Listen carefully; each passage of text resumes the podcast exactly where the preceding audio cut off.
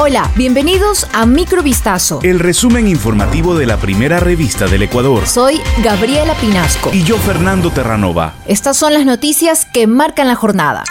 El presidente de Ecuador, Guillermo Lazo, propuso este lunes, al comparecer junto a su par argentino Alberto Fernández, crear en América Latina una gran zona de libre comercio para poder negociar con otras regiones del mundo de una manera más potente.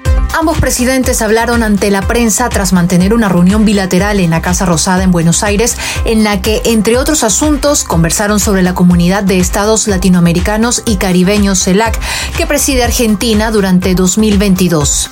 Hemos coincidido en cuanto a la CELAC, que es un organismo multilateral que puede servir de plataforma para reconstruir esa unidad de América Latina y el Caribe, en la que coincidimos plenamente, señaló Lazo.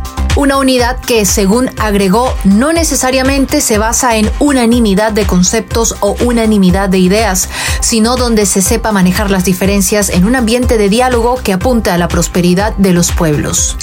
El municipio de Quito se quedó con su plataforma de trámites digitales fuera de servicio temporalmente a causa de un ciberataque que dañó entre el 15 y el 20% de su información, en una acción que aparentemente buscaba inhabilitar todo el archivo digital de la administración municipal. El ciberataque se produjo en la madrugada del sábado a través de un virus de ransomware de la cepa Black Cat que buscaba acceder a las bases de datos municipales, según detalló este lunes en una conferencia de prensa el director de informática del municipio de Quito, Enríquez.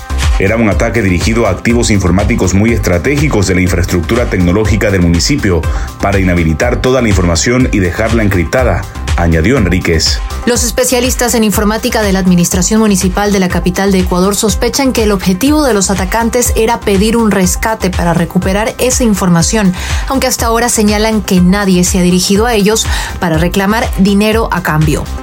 El ministro del Interior, Patricio Carrillo, confirmó el lunes la veracidad del video donde aparecen unos hombres vestidos de policías para promocionar una nueva organización de captación ilegal de dinero llamada Renacer.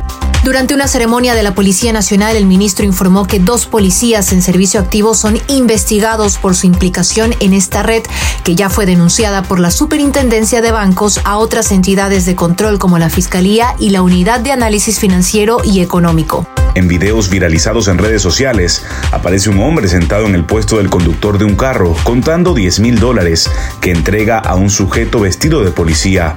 Aquí están duplicados tus 5 mil dólares, le dijo antes de romper un cheque. Inmediatamente el hombre, que recibió el dinero y que está sentado en el puesto del copiloto, regresa a ver quién está sentado atrás grabando y agradece a don Marquito, don Dieguito y a la familia Renacer.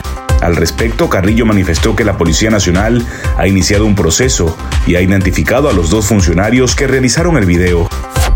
Un grupo de organizaciones de derechos humanos ha solicitado al gobierno de Argentina que conceda el asilo político a María de los Ángeles Duarte, ex ministra de Transporte y Obras Públicas de Ecuador, durante el mandato del expresidente Rafael Correa. Así lo informó este lunes en un estudio de abogados belga que lleva la defensa de Duarte, quien tiene una condena pendiente de cumplimiento de ocho años de cárcel por cohecho dentro del llamado caso Sobornos, en el que también fue condenado Correa.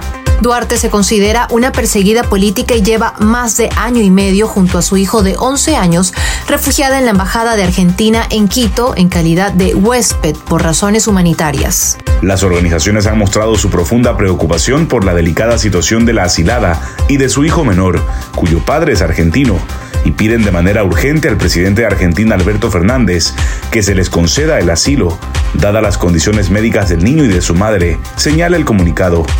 Shanghai anunció el lunes tres muertes por COVID-19, los primeros fallecimientos desde que la megaciudad china inició un prolongado confinamiento que ha generado enojo y protestas. Las tres personas se deterioraron después de ingresar al hospital y murieron luego de que los esfuerzos por revivirlos resultaran inefectivos, indicó el ayuntamiento en una red social. Entre los muertos están dos mujeres de 89 y 91 años y un hombre de 91 años, según informó el gobierno local que indicó que todos tenían problemas de salud como enfermedad coronaria, diabetes y presión alta.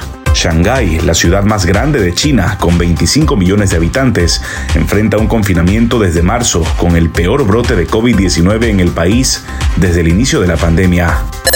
Esto fue Microvistazo. El resumen informativo de la primera revista del Ecuador. Volvemos mañana con más. Sigan pendientes a vistazo.com y a nuestras redes sociales.